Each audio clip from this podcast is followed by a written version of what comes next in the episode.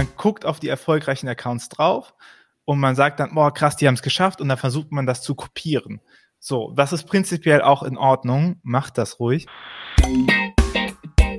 Natürlich hat Erfolg etwas damit zu tun, dass die Leute daran arbeiten und auch hart daran arbeiten. Digitale Kirche ist eine Flagge, die man selber hissen kann.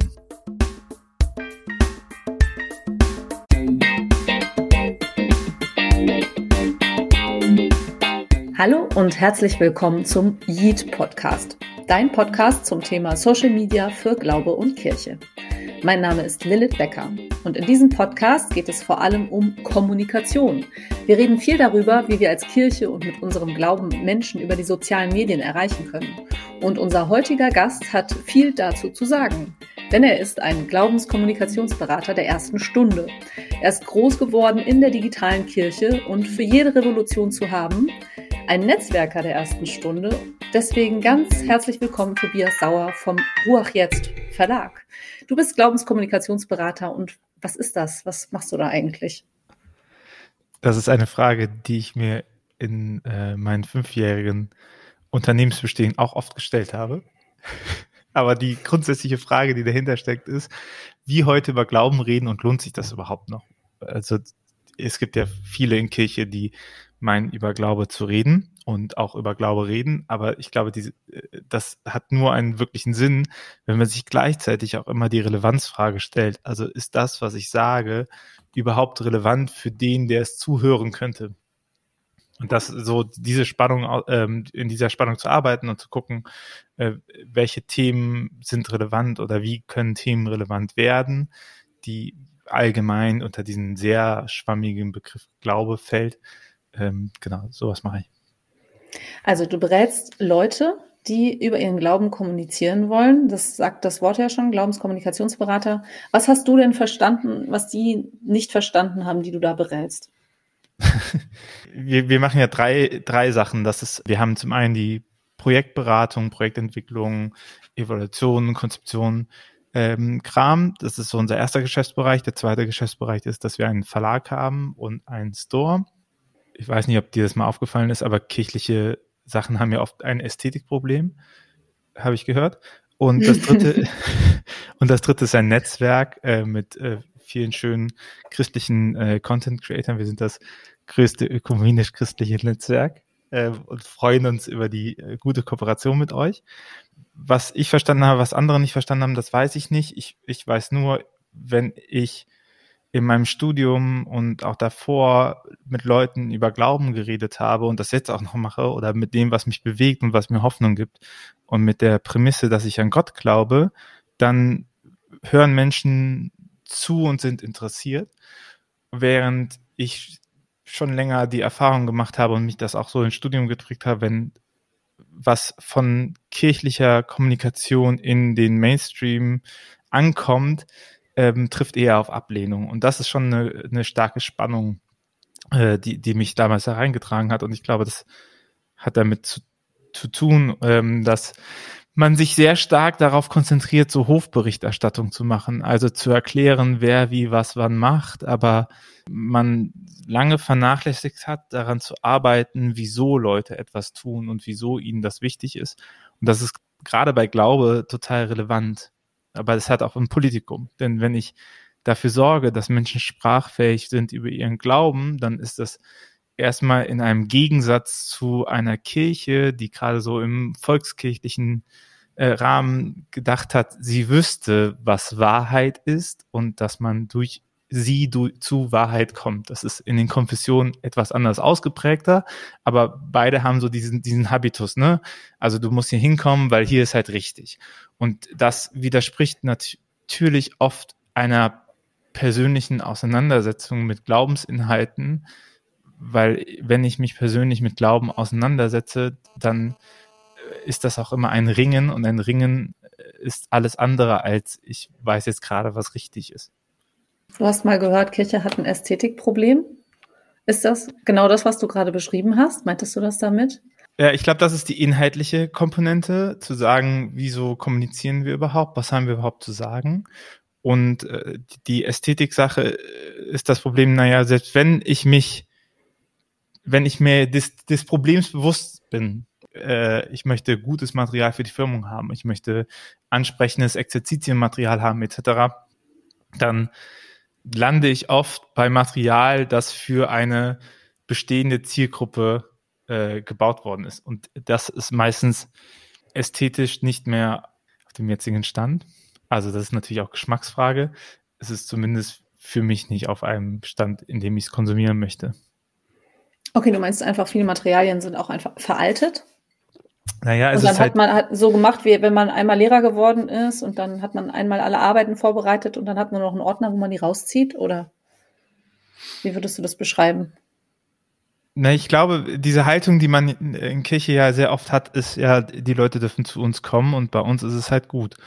Und das hat halt dazu geführt, dass die Leute, die geblieben sind, die Leute sind, die damit gar kein Problem haben. Und es wird halt auch einfach immer älter. Das ist ja keine wahnsinnig neue Erkenntnis.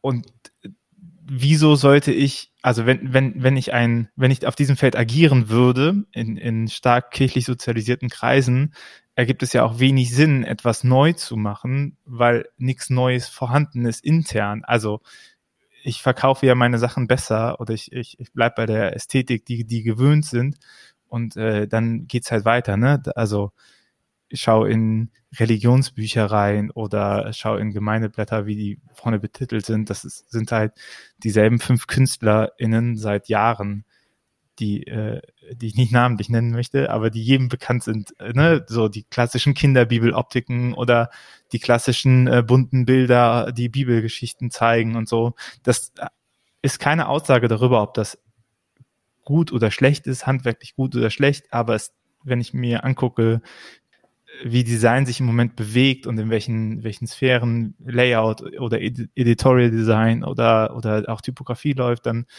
ist es halt nichts, was andockbar ist, außer man möchte es als Gegentrend bezeichnen.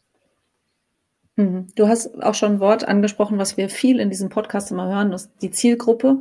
Du hast gesagt, das bisherig ist für eine bestimmte Zielgruppe gemacht, also jetzt wahrscheinlich die Älteren, die eben geblieben sind. Dann wäre jetzt deine Analyse, vieles ist nicht mehr für viele Leute gemacht, sondern oder? Also es, da fehlt was. Da fehlt eine Zielgruppenanalyse möglicherweise auch. Wen wollen wir eigentlich erreichen und mit was können wir die Personen erreichen? Ich bin ja nicht so der Riesenfreund von Zielgruppenanalyse im Projektarbeiten. Und zwar aus folgendem Grund. Wenn ich eine Zielgruppe mache, also es gibt zwei teure Disziplinen im Marketing. Das eine ist, Leute zu finden im Anonymen und das andere ist, Produkte zu optimieren. Und eine Zielgruppenarbeit hat oft was von Produktoptimierung. Also wir, wir reden natürlich jetzt ein bisschen schwarz-weiß, ne? Natürlich bringt mhm. mir ein Wissen darüber, mit wem ich handle, äh, etwas und wenn ich das nicht über den eins zu eins Kontakt machen kann im Interview oder qualitativ irgendwie, dann hilf, hilft mir der Rückgriff auf quantitative Methoden und auf, auf Modelle und Sinus etc. Ja, aber wenn ich Zielgruppen mache, komme ich ganz oft in das Verfängnis, dass ich für jemanden was machen möchte.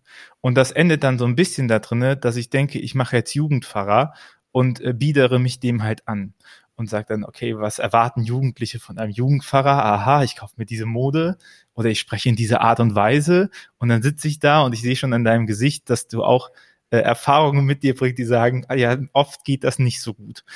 Und auf der anderen Seite wenn ich zum Beispiel an meine Schulzeit denke, es ist, sind nicht unbedingt die Lehrer, die sich den Schülern angebiedert haben, äh, die man besonders respektiert hat oder von denen man lernen wollte. Manche waren halt ähm, auf einer ähnlichen Wellenlänge, andere waren komplett im anderen Jahrhundert und trotzdem hat das funktioniert, weil das Entscheidende darüber nicht ist, dass die etwas machen, was mir gefällt, sondern das Entscheidende ist, dass die so interessant sind, dass es für mich gut ist, mit denen im Kontakt zu stehen.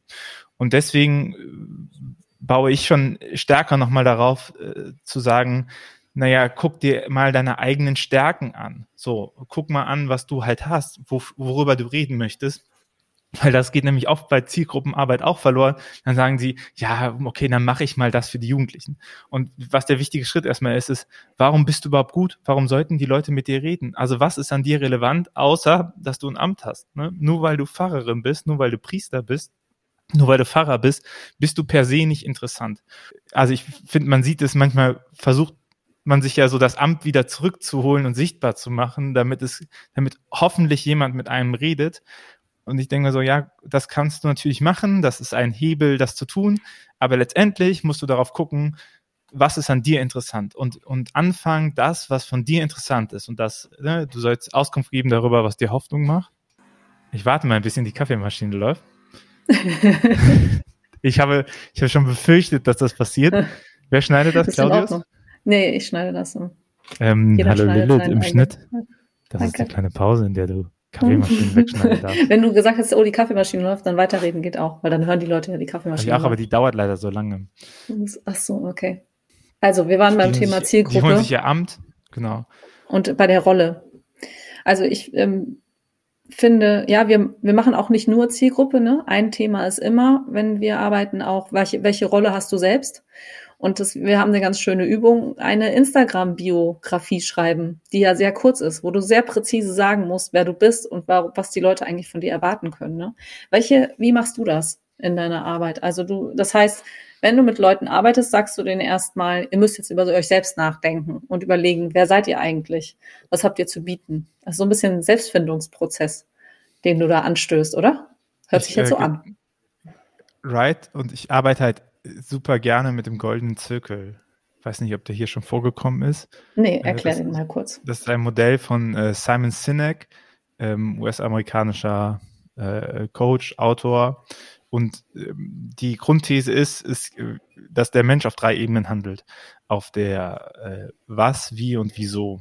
Also die Was-Ebene sind die Produkte, die Wie-Ebene sind Ressourcen und Infrastruktur und die Wieso-Ebene ist halt die Vision und die Motivation.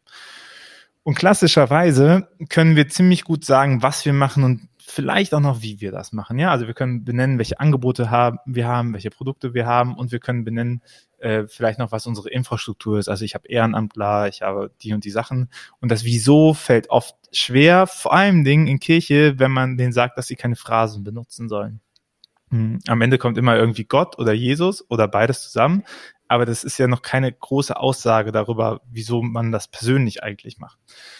Und der größte Trick an diesem Modell von Sinek ist halt, dass er sagt, erfolgreiche Unternehmen kommunizieren nicht wie andere Unternehmen vom Was zum Wie zum Wieso. Also ich habe das und das, da und darum und so mache ich das, sondern äh, vom Wieso ausgehen zum Wie zum Was. Also ich sage, äh, mir ist das und das äh, wichtig, deswegen mache ich das, deswegen sorge ich dafür, dass ich folgende Struktur habe, deswegen mache ich folgende Produkte. Und das äh, Entscheidende und Wichtige daran ist, dass äh, finde ich zumindest, dass deine Produkte nicht mehr der Weg zu deiner Vision ist, sondern deine Vision abhängig von den Produkten. Und ich finde, das ist etwas, was du in der Corona-Pandemie sehr gut gemerkt hast. Wenn ich da vorher rumgelaufen bin, haben mir Personen, die Gottesdienste machen müssen, immer erklärt, dass sie so viel gerne so viel Neues machen würden, aber das mit Gottesdienst ist auch wirklich anstrengend. Da kann man, da muss man sich so viel vorbereiten. Ja, und dann war das Produkt Gottesdienst sehr präsent. Und dann ist das weggefallen und es war auch gesellschaftlicher Konsens im ersten Lockdown, dass es okay ist, dass es wegfällt, dass man zusammenhält. Und äh, was ist passiert? Die Leute wussten vielleicht nicht mehr so genau, wieso sie das eigentlich machen, also wieso sie Gottesdienst feiern. Und äh, anstatt sich nochmal hinzusetzen und zu sagen, okay, ich feiere zum Beispiel Gottesdienst, um äh, meinem Glauben gemeinschaftlich Ausdruck zu geben und zu überlegen, wie kann ich denn heutzutage Glauben gemeinschaftlich Ausdruck bringen, haben die Leute halt ganz schnell ihr Produkt wieder zurückgeholt, indem sie sich YouTube-Videos gemacht haben, waren dann wieder befriedigt, hatten dann wieder ein Produkt und haben sich nicht gefragt, was überhaupt der Sinn davon ist, ne, das zu tun. Und ich glaube, dass gerade in Glaubenskommunikation ist das schon die, die allerwichtigste Frage, ist halt die Frage nach, wieso, wieso sollten die Leute denn überhaupt auch das gut finden, was du machst, ne? Was ist so der Match zwischen dem, was du kannst und dem, was die anderen wollen? Hm. Ja, im Coaching nennt man das, glaube ich, äh, wohlgeformte Zieldefinition, ne? So, also wofür, wieso machen wir das? Das ist eine super Frage. Ja, und ganz schnell ist, naja, für, weil wir es schon immer so machen, machen wir das sowieso. Vielleicht dann der Gottesdienst. Das wäre, weil das dazugehört und weil die Leute das brauchen. Aber dann ist man sehr weit weg wieder von sich. Was mir auch daran gefällt, wenn du das so beschreibst, ist, weil ein Vorwurf ist auch, den ich jetzt mal wieder gehört habe, ähm, wenn wir jetzt mit solchen Marketing-Wörtern kommen, wie Unique Selling Point oder Target Groups, also Zielgruppen, weil wir ja auch so ein bisschen arbeiten in Social Media, obwohl wir das in Rollenteil auch schon natürlich mit reinnehmen. Wofür machen wir das eigentlich? Gehört für mich absolut dazu. Äh, wir kriegen trotzdem dann die Kritik, ja, dass wir sind hier Kirche und so eine Wortwahl, also das zu kapitalisieren, also der, der kapitalistischen Logik anzupassen, das ist gefährlich. Mhm. Und das finde ich jetzt ganz schön, dass du deswegen den Punkt auch nochmal stark gemacht hast, zu sagen, ja, es hat halt keinen Selbstzweck. Also es geht nicht um das Produkt in erster Linie, sondern es geht um deine innere Motivation, oder? Und deshalb habe ich das richtig verstanden? Ja, es geht um, um das, was du an Charisma mitgesprochen hast, ne? Und das halt voranzuarbeiten. Und ich möchte auch nochmal zu dem Kapitalismus nochmal sagen, also als Katholik kann ich natürlich sagen, es gibt da auch einen Ausweg. Also man kann das Emeritentum wählen. Man kann auch sagen, man steht einfach in Generalopposition zu der ganzen Welt und da muss man sich darum nicht kümmern. Das ist auch in der Bibel ein Weg, der äh, gangbar ist, mit all den Konsequenzen, der nämlich bedeutet, man ist nicht mehr Teil der Gesellschaft.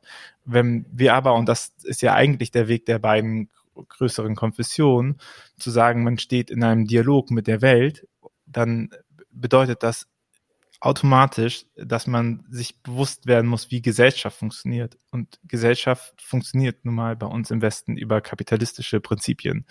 Und sich dem zu verweigern und zu sagen, da mache ich einfach nicht mit, bedeutet nicht, dass man den Kapitalismus abschafft, sondern es bedeutet, dass man sich aus der Gesellschaft rausnimmt.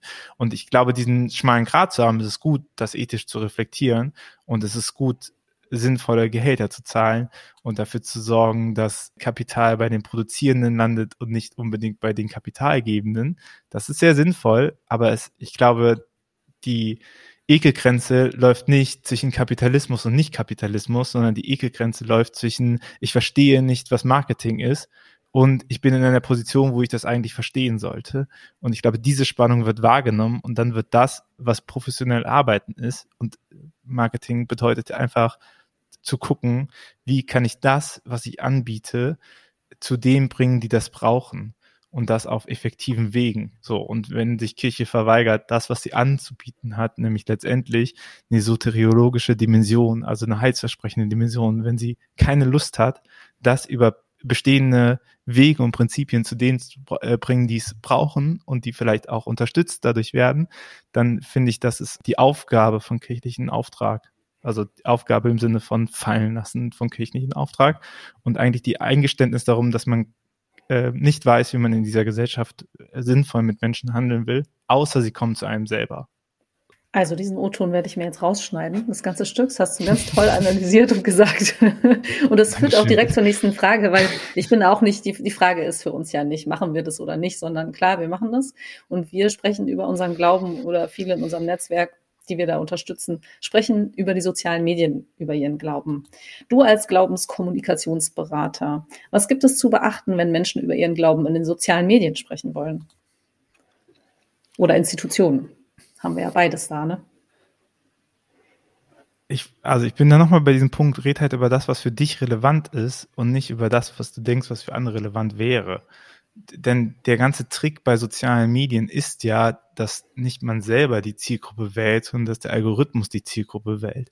Und äh, also heißt, wenn ich, wenn ich Content produziere, der vollen Ausdruck von meinen Kompetenzen hat und auch ähm, sagen wir, ich vernachlässige nicht komplett, wie die Plattform funktioniert, sondern ich bereite das auf, dann wird dieser Content durch die Algorithmen zu den Leuten gebracht die das relevant finden. Und wenn das nicht passiert, ist das eben auch Ausdruck entweder davon, dass ich den nicht richtig aufgearbeitet habe oder auch, dass der irrelevant ist.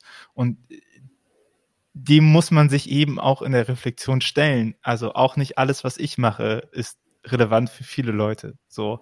Und manche, manchmal darf es eben auch Nische sein. Das ist alles in Ordnung. Aber sich klar zu machen, äh, dass, dass man sich nicht anbietet, ne? sondern dass man, dass man ehrlich davon erzählt, was einem selber Hoffnung gibt. Und ich glaube, das ist etwas, was man verlernt hat, dieses persönlich davon zu sprechen und nicht in Phrasen, weißt du, was bringt es mir, wenn da irgendwie steht, Bewahrung der Schöpfung, paar, so, dann, dann, dann zeig mir Beispiele, wie du das umsetzt, so, sag mir nicht, dass du das machen möchtest, ne, sag mir nicht, äh, dass du die Welt verändern möchtest, zeig mir, wo du die Welt veränderst, so, und das ist eben, ich glaube, weg von Ist ja eigentlich auch gut biblisch, ne? Eigentlich weg von diesen, ähm, ich, ich sage dir die Inhalte, die du anzunehmen hast, so Hellenisierung des Glaubens, herum hin wieder zu einer Geschichtlichkeit. Also ich zeige dir, wo in meiner Geschichte äh, Gott wirkt oder das, was ich von Gott verstanden habe, sichtbar wird. Und das muss ich dir nicht sagen, indem ich sage, guck mal, das ist Gott, sondern es reicht auch aus, wenn du weißt, dass ich daran glaube und siehst, was passiert. Es gibt eine Herausforderung für Menschen, du hast sie nicht mehr.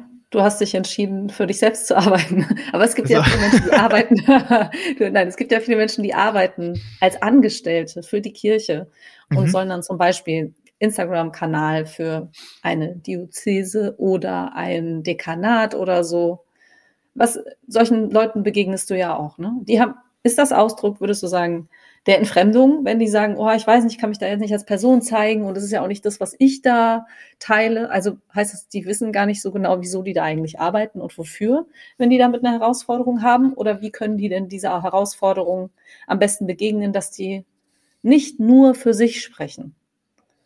Oder zeigen die sozialen Medien dann, dass wir, wie wenig identifiziert wir vielleicht auch eigentlich sind mit dem Verein, für den wir dann arbeiten? Kann das auch sein? Ich weiß nicht. Also, ich, über Personalpolitik und Kirche zu reden, ist ein eigener Podcast. Aber der wird, ich weiß nicht, ob du den ausstrahlen möchtest.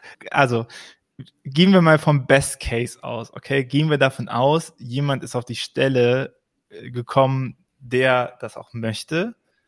So, und das ist jetzt vielleicht nur die Herausforderung. So, also ähm, ich habe schon mit Social Media Abteilungen von verschiedenen Institutionen gesprochen, wo, wo die Leute Instagram nicht gut finden oder so.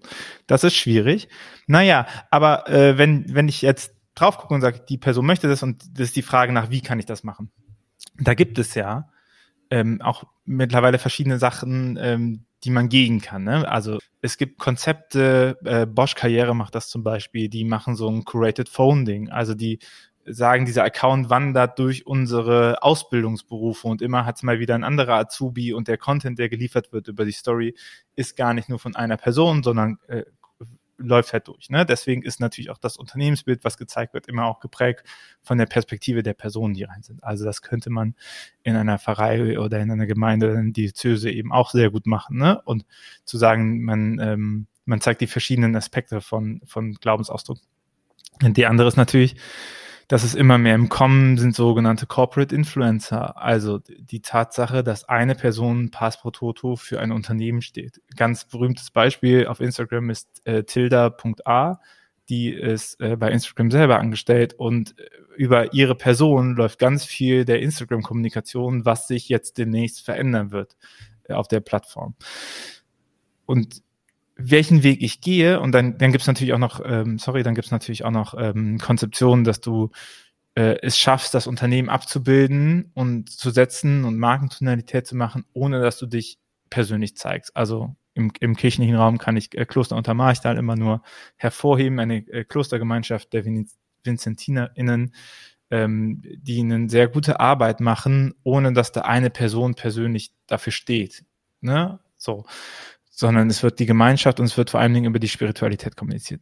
Aber auch da, in welchen Weg ich mich entscheide, sollte, ist keine technische Entscheidung, sondern geht ja auch darum, wieso möchte ich die nutzen im Sinne von, welche Ziele habe ich mit diesem Kanal? Also worüber möchte ich denn überhaupt reden? Möchte ich, dass die meine Institution kennenlernen? Ne? Möchte ich, dass irgendwie das Bistum gezeigt wird in all seiner Vielfalt oder die Landeskirche? Möchte ich, dass Inhalte produziert werden? Also möchte ich zum Beispiel nicht sagen, mh, hm, äh, so ist unser Bistum oder so ist unsere Landeskirche, sondern wie sieht eigentlich Protestantismus in der EKRN aus? Und im Gegensatz vielleicht zu der EGBO oder wie ist rheinischer Katholizismus im Vergleich zum Ruhrgebiet-Katholizismus? Ne? Also, dass ich halt äh, versuche, Eigenheiten ähm, der Konfession eben auch mitzuzeigen, damit sich Leute natürlich auch damit identifizieren. Also ich als rheinischer Katholik identifiziere mich viel stärker mit einem rheinischen Katholizismus, weil er auch gewisse Prämissen hat, wie zum Beispiel äh, gerne feiern und leben und leben lassen, so.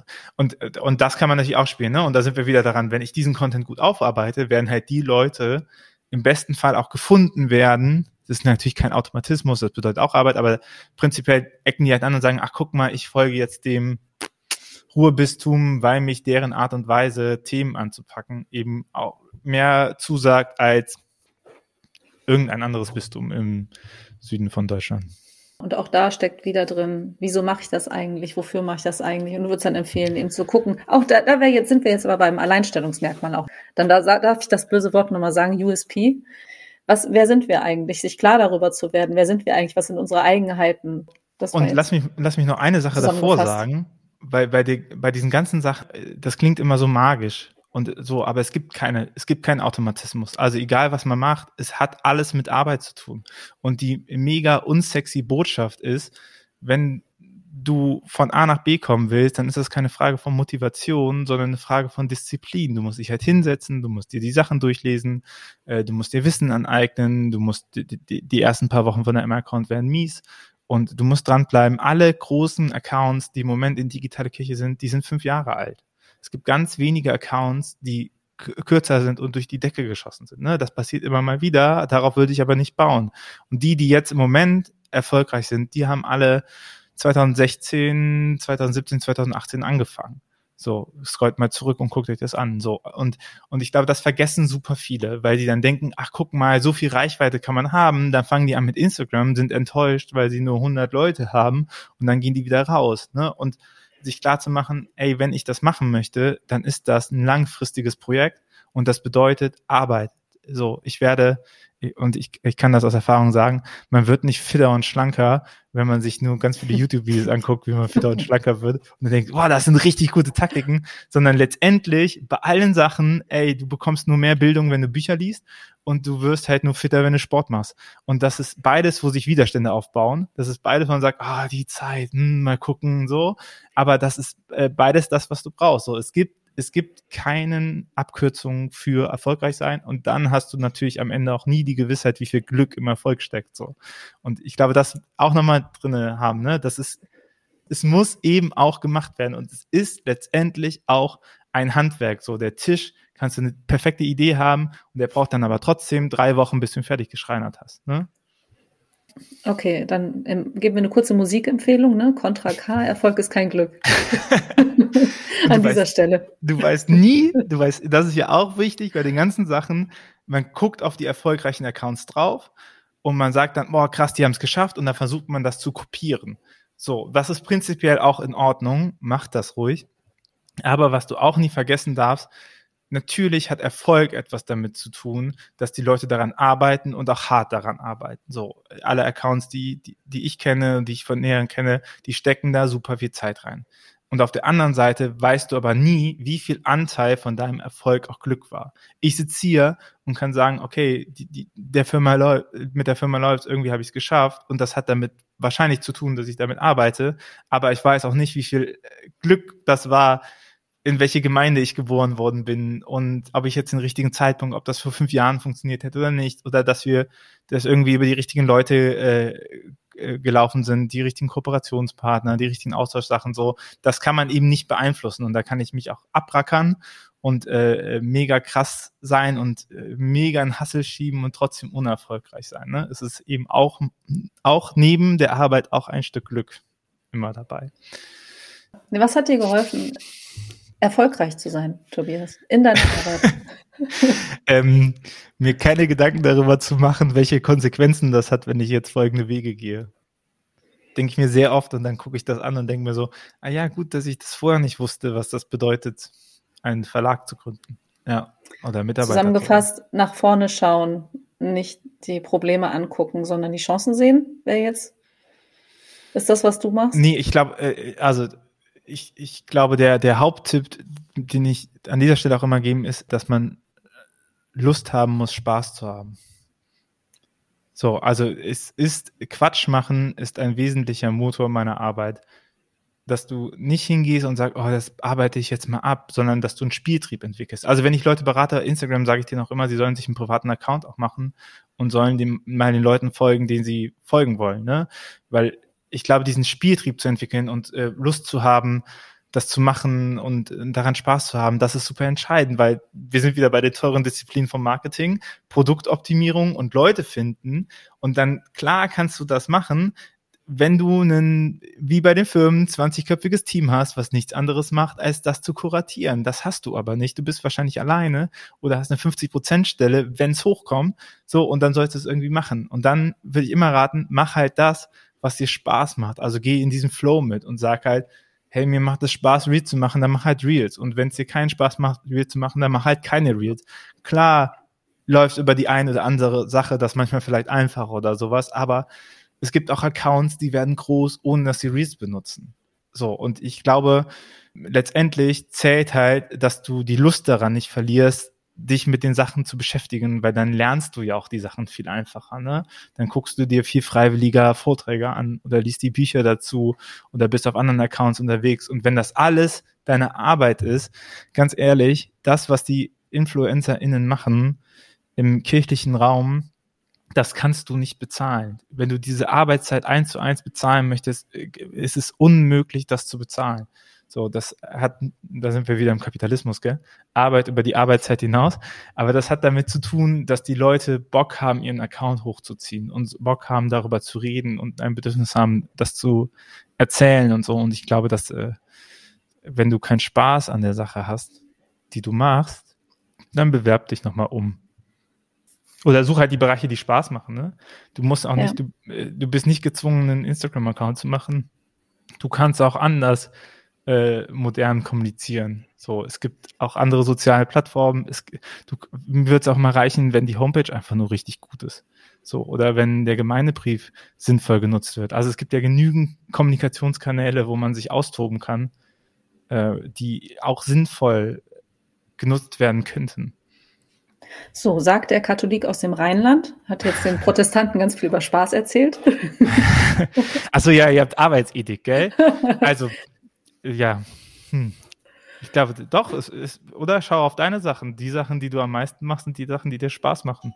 Auf jeden Fall. Nein, ich teile deine Einschätzung, absolut. Ich finde das wichtig, Spaß bei der Arbeit zu haben, weil der erst Moment. dann gehst du auch die Strecke. Also erst wenn du ja. motiviert bist, dann gehst du auch Ne, du hast gesagt vorhin, es, ist nicht, genau nur, Gleiche, es ist nicht nur die innere Motivation, es ist ja. auch Arbeit, aber um die Arbeit gut zu machen, würde ich auch sagen, brauchst du auch innere Motivation. Sonst läuft es halt nicht. Genau, aber die Motivation, die du hast, wird halt da, nicht dadurch getrieben, dass du sagst, ich warte jetzt darauf, dass ich motiviert bin, sondern die wird daran getrieben, dass du prinzipiell Spaß daran hast. Also ich hasse es, joggen zu gehen, es kommt immer ein großer Widerstand. Wenn ich das aber institutionalisiere und sage, jeden Sonntag gehe ich joggen und dann habe ich es an und dann laufe ich den ersten Kilometer und ab dem Moment habe ich Spaß, weil mein Kopf ausschaltet, weil ich merke, dass Gedanken anders fließen, weil ich die Luft genieße, so. Und ich muss diesen Widerstand über, überbrücken, um das zu machen. Ich weiß, also es ist noch nie vorgekommen, dass ich danach gesagt habe, das wäre jetzt schlecht, dass ich Sport gemacht habe. Das ist noch nie in meinem Leben vorgekommen. Trotzdem gibt es immer diesen Widerstand. Und ich glaube, diesen Widerstand, das ist das, was man über, über Disziplin lösen muss. So, oder auch Buch lesen. Es war, äh, war ein Lifehack, mein Lifehack 2022 Bücher lesen. Äh, könnt ihr euch gar nicht vorstellen, wie gut das ist. Ne? Aber es war nie, dass ich danach gesagt habe, ah, das hat mir jetzt nichts gebracht, dieses Kapitel fertig zu lesen. So. so aber trotzdem den, den, das aufzubringen an Energie hat mit Disziplin zu tun. Nein, ich gucke jetzt nicht aufs Handy, ich lese jetzt das Buch weiter. So, und, und das macht dann letztendlich aber Spaß. Ne? Und wenn es keinen Spaß machen würde, dann würde mir auch alle Disziplinen nichts mehr bringen. Ja, okay. Wir waren jetzt schon dabei, ähm, dass wir gesagt haben, wir wählen nicht das Emer Emeritentum. Also wir möchten teilhaben an dieser Welt, auch als, hm, du überlegst noch. Äh, mit Spaß habe ich dich katholisch gemacht, mit Emeritentum habe ich dich wieder abgestoßen. Das wird schwierig.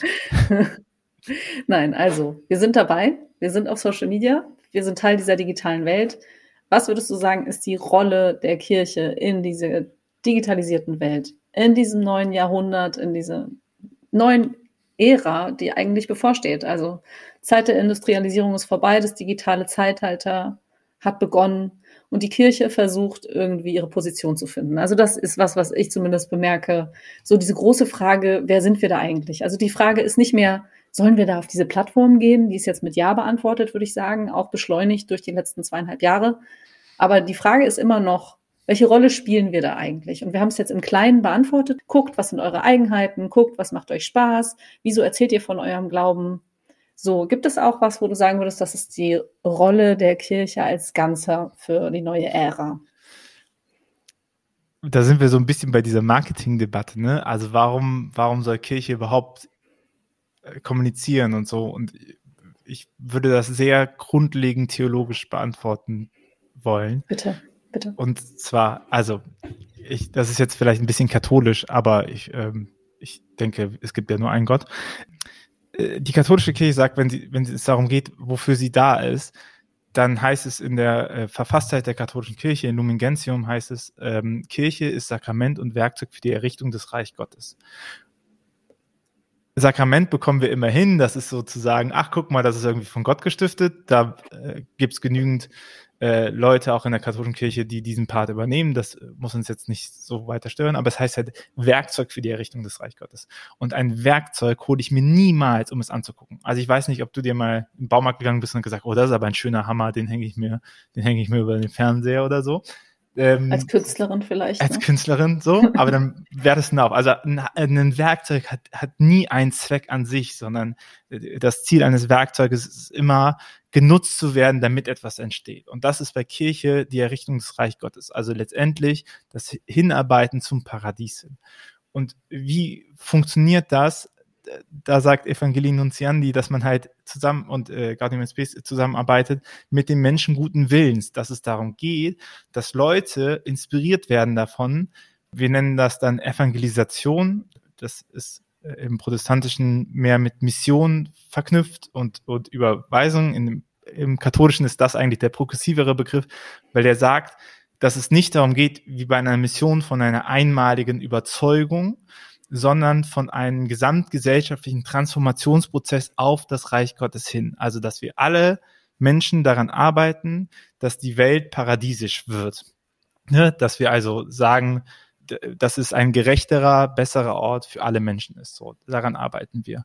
Und wie funktioniert das? Indem Menschen mitbekommen, was Gott ist. So, und auch Kirche muss ja, um zu wissen, wie, welcher Weg zum Reich Gottes geht, muss sie ja eine Erkenntnis darüber haben, was eigentlich Gottes Botschaft ist darüber. Und wir sind uns ja im Klaren, glaube ich, dass äh, das Christentum eine Offenbarungsreligion ist. Also all das, was wir vom Christentum wissen äh, oder von Gott wissen, ist nur dadurch, dass Gott sich selber offenbart. Das ist mal festgehalten in Geschichten der Heiligen Schrift, aber das ist damit nicht zu Ende, das ist die katholische Position, sondern das geht halt immer weiter. So. Und deswegen haben wir ja auch die Tradition in der katholischen Kirche drinne, so wenn man die mal progressiv deutet und nicht nur auf ähm, das haben wir schon immer so gemacht. Und wie bekommen wir von dieser, wie bekommen wir davon mit? Wir bekommen davon mit, was Gott uns offenbart, indem Menschen das hören und Menschen darüber sprechen. So, also nochmal bis dahin, wir brauchen irgendeinen Kompass, um zu wissen, wohin geht zum Reich Gottes. Das bekommen wir über Offenbarung, das bekommen wir über Menschen. Menschen sind aber subjektiv, also es gibt keine objektive Erfahrung von Gott. Es gibt nicht den Punkt, dass jemand sagt, ich habe das jetzt eins zu eins gehört. Beispiel, Gerechtigkeit haben wir vor 30 Jahren, vor 60 Jahren, vor 90 Jahren anders verstanden, als wir Gerechtigkeit heute verstehen würden. Aber Gott ändert ja nicht seine Meinung, sondern was es aber ändert, ist unsere Kontexte, in denen wir das hören, was Gott von uns sagt. Und dass auch unsere Milieus entscheiden darüber, was Gott von uns sagt. Also sammelt Kirche das eigentlich und systematisiert das und sagt, ach guck mal, das sind die Grundlinien, Gott ist die Liebe, das hören wir irgendwie überall raus. Wir gehen mal davon aus, weil wir das jetzt 2000 Jahre gehört haben, dass das eventuell etwas ist, äh, was für Gott ist. Und unser großes Problem in Kirche ist, dass wir jetzt ja schon rein statistisch mehr äh, Gottes Offenbarung außerhalb von Kirche als innerhalb von Kirche haben. Ne? Gott spricht zu jedem Menschen, aber die Menschen sprechen nicht mehr mit uns. Die Menschen sprechen nicht mehr mit der Kirche. Gottes Offenbarung verpufft daran, weil wir es nicht hinbekommen, als kirchliche Institution die Menschen darin zu unterstützen, über ihre Erfahrungen, über ihre Spiritualität, über ihre Art und Weise, wie die Welt sehen und über die Frage, ob sie die Welt transzendent sehen und wie sie die Welt transzendent sehen, zu sprechen. Das bedeutet, wenn es darum geht, in irgendeiner Weise Kommunikation nach außen zu betreiben und dabei eben auch in der jetzigen Situation, das heißt ganz selbstverständlich in einer digitalisierten Gesellschaft mit und ohne digitalen Kanäle zu kommunizieren, dann ist die Frage nicht nach der Überlegung der Institution und die Gewinnung von Mitgliedern, sondern dass die, die einfache Frage ist, wenn wir wollen, dass wir von Gott hören und deswegen weiter unseren Kompass verschärfen, wo es hingeht mit dem Reich Gottes. Ja, was essentiell ist für die Kirche, weil sie nämlich nicht einfach so existiert, sondern Werkzeug dafür ist und dass ihr einziger Zweck ist, das zu gewährleisten. Wenn wir das wollen, dann geht es nicht anders, als dass wir es schaffen, Menschen sprachfähig wieder zu machen. Und das ist die Rolle von Kirche, sprachfähig zu machen über Glauben und ihre Spiritualität offen reden zu wollen. Und wenn wir das nicht machen, dann können wir noch ganz lange mit Reichtum überleben, aber dann wird die Kirche inhaltlich blutleer und dann sind wir einfach nur eine Institution unserer Selbstwillen und damit verraten wir eigentlich äh, das, worum es geht. Also kurze Antwort auf die Frage, was ist die, äh, was ist die Rolle von Kirche? Und dann würde ich immer sagen, die Menschen sprachfähig machen, über das zu reden, was ihnen wichtig wird. Und zwar gerne auch im transzendenten Horizont. Wow, okay, danke Tobias. Und wenn Sie und ihr jetzt denkt, ich bräuchte dringend mal einen Glaubenskommunikationsberater in dafür, dann geht doch mal auf ruach.jetzt. Heißer Tipp. Ja, danke schön. Und Hast jetzt uns allen aber hier ach, ordentlich den Kopf gewaschen. und wenn ihr glaubt, ach, Lilith und Tobias, die zusammen in einem Podcast hören, das wäre auch richtig gut, dann äh, könnt ihr das natürlich auch ganz gerne machen äh, im Windhauch-Podcast, also meinem Podcast, wo ich mit Leuten über äh, Kirche und Glaubenskommunikation spreche, bist du ja auch öfter zu Gast. Und da ja. haben wir schon über praktische Sachen geredet, wie zum Beispiel ähm, die Frage, ob Kirche überhaupt Unterhaltung kann. Oder die letzte Folge, was, äh, was der Sinn und Zweck von Social Media sein könnte. Also ich glaube, alle, die dich jetzt gehört haben und vorher noch nicht kannten, hätten dich sowieso gegoogelt und sofort dich gefunden, möchten dich jetzt alle buchen, weil du so schlau bist. Also finde ich wirklich, ist jetzt nicht ironisch. Ähm, aus wieder. ich unterhalte mich sehr gerne mit dir. Deswegen genau, schon dreimal in deinem Podcast eingeladen und freue mich immer wieder. Und deswegen bist du heute hier. Schön. Dankeschön für all das, was du mir beantwortet hast. Ich habe jetzt noch zwei Fragen, die alle Gäste bekommen. Die eine Frage davon ist, was verstehst du unter dem Hashtag digitale Kirche oder unter digitale Kirche ohne Hashtag? Unter digitale Kirche verstehe ich eine Sichtbarmachung von Engagement und eine Möglichkeit von Engagement in einen größeren Kontext sich einzuordnen. Also zu sagen, guck mal, ich mache das mit, ich gehöre mit dazu. Also digitale Kirche ist eine Flagge, die man selber hissen kann. Dankeschön. Zweite Frage, die alle Gäste bekommen, ist, auf was für einer Bühne möchtest du gerne stehen und sprechen, über welches Thema und vor welchem Publikum? Wenn du es dir aussuchen könntest. Ganz frei. Wem möchtest du unbedingt mal was erzählen und was ist das? Also, wen ich möchte oder wo ich hinkäme? Also ich möchte, ich möchte sehr vielen Leuten was erzählen. Äh, was ich sehr, sehr, was ich sehr gut finden würde, wäre mal auf die OMR zu kommen. Also Online Marketing Rockstars. Sie ist ja Mai herum. Jetzt gerade, glaube ich. Ja, ich glaube, sie ist ja zu Ende gegangen gestern. Und zwar würde ich gerne den Austausch setzen und zu sagen, dass äh, Wertekommunikation sinnvoll ist, auch wenn sie nicht unbedingt zu kapitalen Erfolg führt. Wertekommunikation ist sinnvoll, auch wenn sie nicht zu kapitalem Erfolg führt. Und wem möchtest du das erzählen? Auf der OMR? Was sind da, was OMR, da für Leute rum? Marketing-Leute, Online-Marketing-Leute, die sich die Frage stellen, wie im, mit digitalen Kanälen äh, Marketing betreiben, Produkte sowas. Ich würde sagen, das ist schon eine der größten Online-Marketing-Messen der Welt.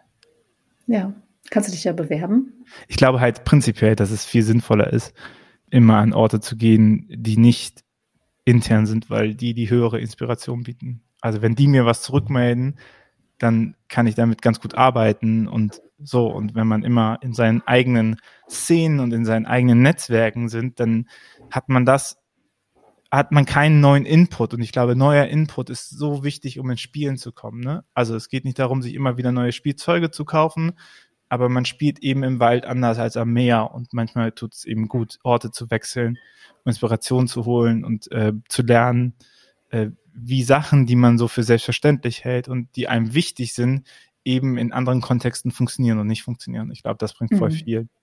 Haben wir auch eine schöne christliche Tradition, ne? Das Pilgern. Das Pilgern. Ort wechseln.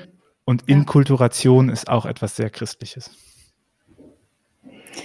Ganz herzlichen Dank dass du heute da warst und all deine Weisheit mit uns geteilt hast. Tobias, ich wünsche dir noch gern. einen wunderschönen Tag. Und bis zum nächsten Mal im Windhauch-Podcast, den ich hier auch wärmstens empfehlen möchte, noch ein weiteres Mal. Sehr schön. Mach's gut, Lilith.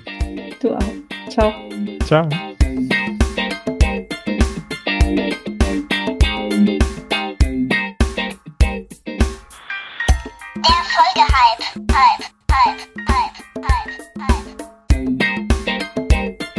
Hallo, ich bin Florian Meyer-Havranek. Ich bin ähm, stellvertretender Redaktionsleiter von Puls und Funkbeauftragter für den Bayerischen Rundfunk.